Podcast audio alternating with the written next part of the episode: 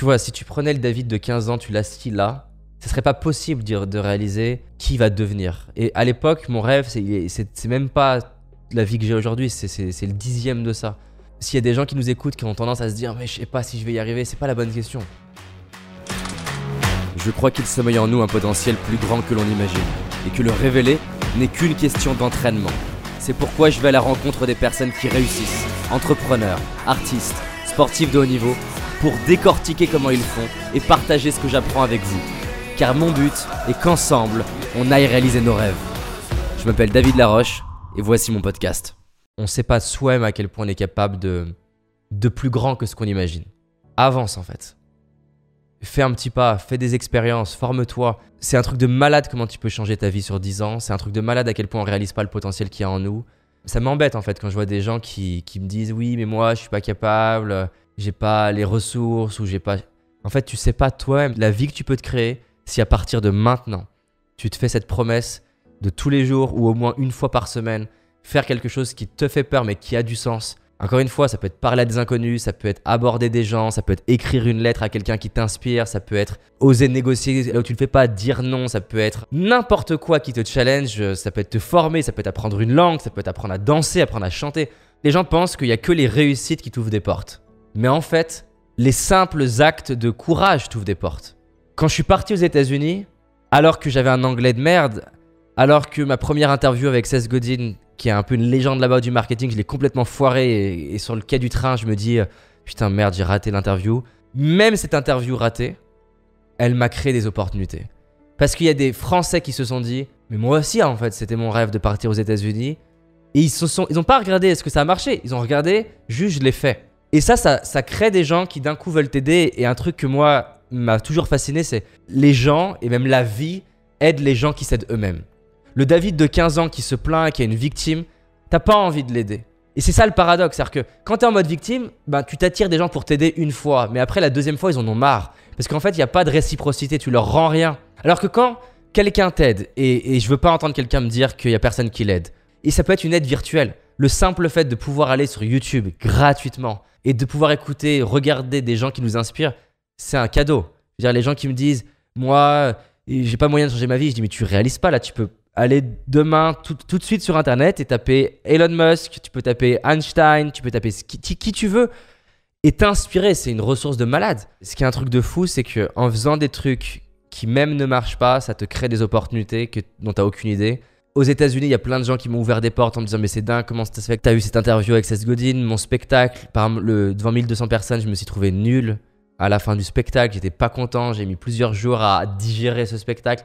Néanmoins, les images de ce spectacle, je m'en suis servi pendant 5 ans pour bah, juste montrer la, taille de la salle. Donc ça m'a créé des opportunités. Il y a des médias qui se sont intéressés à moi. C'est fou. C'est pour ça qu'en fait, souvent on parle de la réussite en mode un objectif c'est fait pour être réalisé. Pour moi, un objectif c'est même pas fait pour être réalisé. Un objectif c'est juste fait pour me donner de l'énergie, pour m'inspirer et aller faire des choses que je fais pas d'habitude. Et à partir du moment où je fais ça régulièrement, il y a des opportunités qui vont se présenter à moi, la vie qui me tend la main, la vie se présente à toi, elle t'aide. T'as des gens qui sortent de nulle part, qui veulent te rendre service. Quand tu prends ces mains-là et que tu t'aides toi-même avec, du coup, ça leur donne encore plus envie de t'aider. Et enfin, franchement, la vie, elle devient dingue. À partir d'un petit truc, et je rappelle que quand j'ai dit à mes potes, je vais changer ma vie en levant ma main en cours, ils m'ont dit, mais juste, c'est n'importe quoi. Quand j'ai dit à mes potes, je vais arriver à être en couple en abordant des filles dans la rue qui me disaient avec combien de filles t'as couché, que je disais personne, aucune, parce que j'osais pas rappeler, pour eux, c'était débile. Trois ans plus tard, ces mêmes potes me disaient David, t'as pas des conseils, comment tu fais? Voilà, les gens ils réalisent pas un petit truc tous les jours, toute ta vie. Dans dix ans, t'es pas la même personne.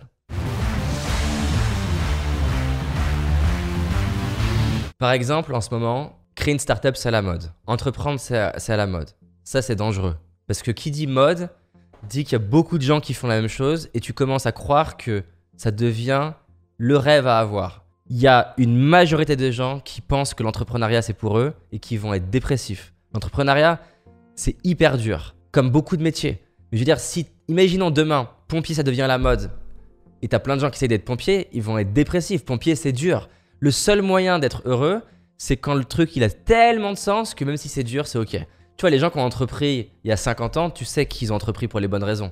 Parce qu'entreprendre il y a 50 ans, c'est être un gros con dans la tête des gens. c'est le patron, tu vois. Il a pas une bonne image. Donc quand quelqu'un fait quelque chose et quand il le fait, il sait qu'il peut passer pour un gros con, c'est que généralement il y a des bonnes raisons intrinsèques. Quand quelqu'un fait quelque chose parce que c'est à la mode ou populaire, je sais pas, aller à la télé-réalité, se mettre sur YouTube, il y a des grandes chances du coup de pas être heureux. Parce que tu vas pour le mirage et pas pour les vraies raisons.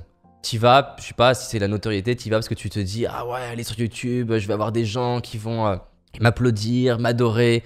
Ah, mais tu réalises pas, tu vas aussi avoir des gens qui vont te détester, te faire des menaces de mort, te dire que t'es une grosse merde, euh, des gens qui vont peut-être insulter ta famille. Ça, c'est ce qui va avec. Et si t'es inspiré, tu dis bon, ok, c'est chiant, mais c'est ok. Mais si t'es pas inspiré, euh, bah tu vas souffrir. Donc déjà, j'inviterai la personne à se demander c'est quoi qui lui donne envie d'aller vivre ça? Aujourd'hui, le coaching, par exemple, c'est à la mode. Quand j'ai démarré, ça l'était pas. C'était pas à la mode de se lancer dans le coaching. La plupart des gens, quand j'ai dit je veux faire du coaching, alors que je faisais des études d'ingénieur en informatique, ils m'ont dit mais t'es un malade. C'est-à-dire que j'ai arrêté en dernière année, il suffisait que je passe le, mémoire pour que je sois diplômé ingénieur. Ma famille, ils n'ont rien compris. Hein. C'est-à-dire que, j'arrête comme ça pour aller dans un truc autour de la psychologie. Mon père, là, c'est je sais pas, je vais devenir psy dans sa tête. C'était incompréhensible. Mais ça, ça montre qu'il y avait des, des raisons profondes. Il y a des gens qui, des fois, essayent de décortiquer mon parcours et qui essayent d'expliquer mon parcours que par le marketing. Et on va pas se mentir que c'est une vraie partie de mon parcours. Mais il y a une autre raison viscérale, c'est que ben, à ma première conférence, c'est viscéral, je me dis, je veux faire ça de ma vie. Peu importe si c'est dur. Et peu importe si je mets 20 ans. Maintenant, tu vois, des fois, on n'arrive pas à oser faire le pas, mais c'est parce qu'on se demande de faire un pas trop gros. Tu vois, imaginons quelqu'un se dit, ah, est-ce que je vais vivre au Brésil? C'est peut-être pas la bonne question, parce que peut-être que tu peux déjà passer une semaine au Brésil, te créer un réseau d'amis qui vivent au Brésil. Donc c'est valable pour un métier. Ça se trouve, la personne, elle est là, elle se dit est-ce que j'y vais? Mais déjà, peut-être que tu peux euh, commencer à, sur Internet à connecter à des gens qui font ce métier.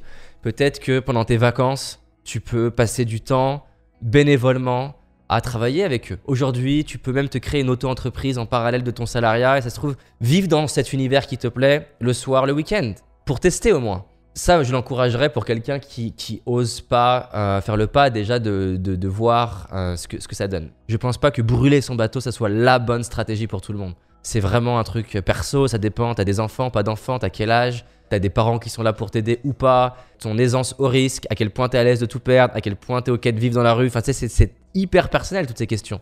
Mais j'encouragerais en revanche de se mettre en mouvement et de faire des petits pas. Ce qui serait horrible, c'est de passer 10 ans à se dire Ah, j'aimerais bien essayer. Trouve le moyen de valider ça. Oh, il vaut mieux que tu ailles expérimenter, que tu réalises pas pour toi. Le plus rapidement possible, au moins ça va sortir de ta tête. Tu vois, le One Man Show, ce n'est plus dans ma tête. Je l'ai rêvé, j'ai cru que c'était pour moi, j'ai vécu l'aventure à fond, j'ai fait 14 dates et j'ai su, c'est pas pour moi. Au moins, l'avantage, tu vois, c'est que j'ai plus de bruit. Ça m'arrive jamais le, matin de me dire, et si je faisais un One Man Show? J'ai eu le rêve de faire des, des conférences aux États-Unis. Bon, voilà, je suis allé me casser les dents aux États-Unis, ça a été bien dur et c'est bon, j'ai plus rêve, tu vois. C'est, j'ai vécu euh, mon, kiff et qui, selon plein de critères, pourrait être vu comme un échec parce qu'en soi, j'ai pas réussi à remplir des salles là-bas, mais c'est pas grave. Au moins, tu vois, je me suis honoré et j'ai plus bruit là dans ma tête. J'espère que tu as aimé ce podcast. Si c'est le cas, abonne-toi pour que je puisse te partager d'autres stratégies pour réussir tes rêves et tes projets. Laisse-moi un 5 étoiles, ça me ferait vraiment plaisir. Et si tu as envie d'aller plus loin, j'ai réalisé une vidéo qui s'appelle Les 5 erreurs que font la majorité d'entre nous et qui va causer l'échec de nos projets, nos rêves et notre réussite, en sachant qu'une seule de ces erreurs va t'empêcher de réussir et d'être pleinement heureux. C'est une certitude. C'est une vidéo gratuite, en tout cas pour l'instant, et pour la trouver, tape dans Google David Laroche, les 5 erreurs cadeaux. David Laroche, les 5 erreurs cadeaux. Et tu vas tomber dessus. Je te dis à très vite pour un prochain podcast, et on avance ensemble.